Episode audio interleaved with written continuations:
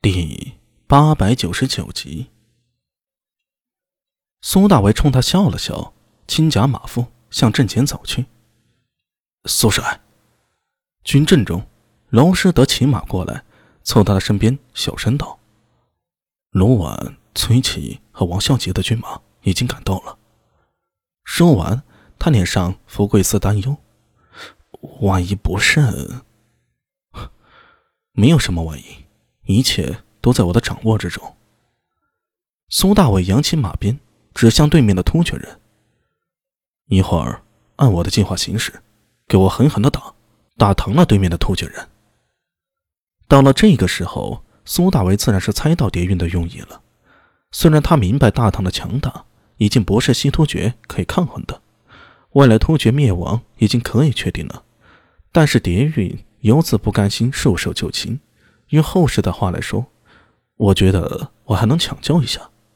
就算真的是救不活了，一人展现实力，能杀伤杀痛唐军的突厥王子，和一个失去抵抗勇气，只能乖乖认怂的谍运，哪一个更有价值呢？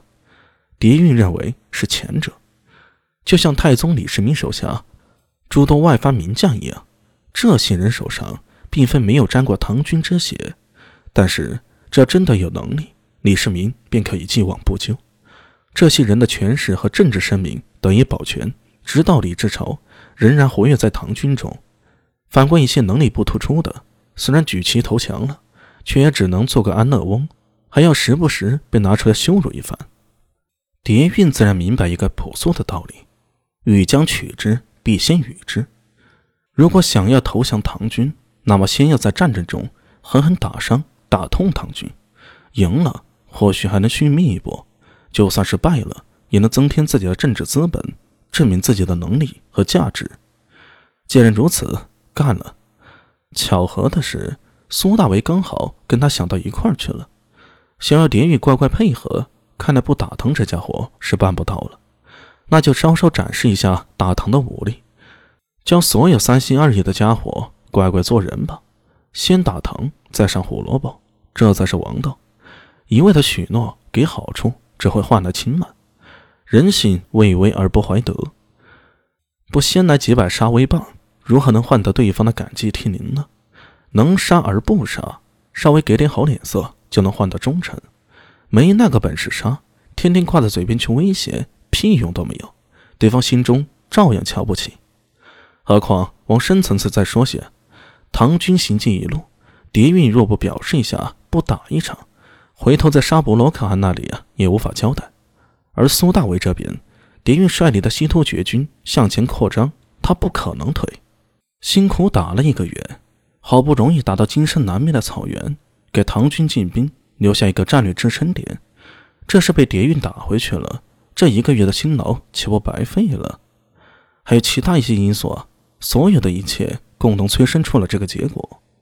苏大为在这里，在这个时间点上。必须与谍运所率的西突厥狼骑较量一场，这一战既分胜负，也决生死。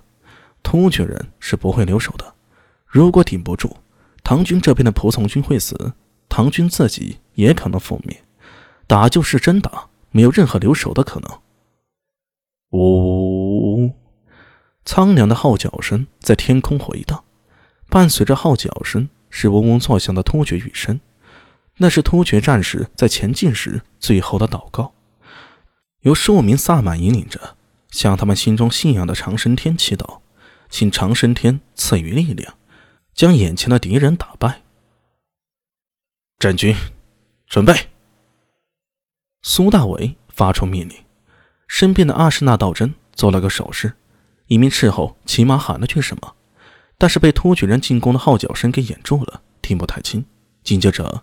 唐军这边有站在简易木质高台上的骑手挥动令旗，发出旗语：“咚咚咚咚。”战鼓声隆隆响起。唐军分成各军阵，各军不约而同地握紧了手里的兵器。此次在苏大为麾下替大唐作战的，乃是金山南面的草原部落，无数大大小小的部落，再加上从木昆部吸纳的战士，一共两万七千人。共同凑成了这支大军，面对谍运手里有两万突厥狼骑，兵力上是唐军占优，但是从战力和兵员素质看，无疑是突厥人的狼骑更强。鹿死谁手，犹未可知。